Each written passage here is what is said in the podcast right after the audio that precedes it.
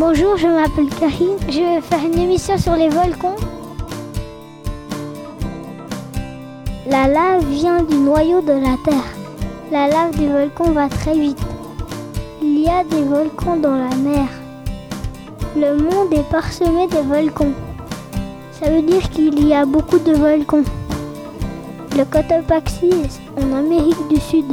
C'est le volcan actif le plus haut de la Terre, 5911 mètres. Il est couvert de glaciers.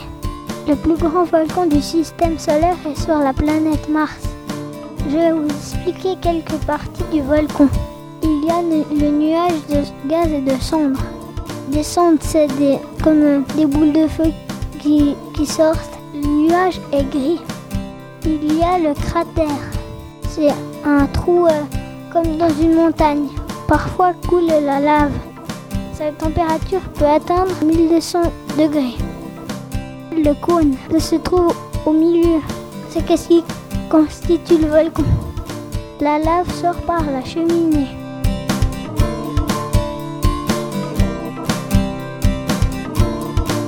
Ouais, je vous ai présenté les volcans. C'était Karim en direct de Trampoline FM.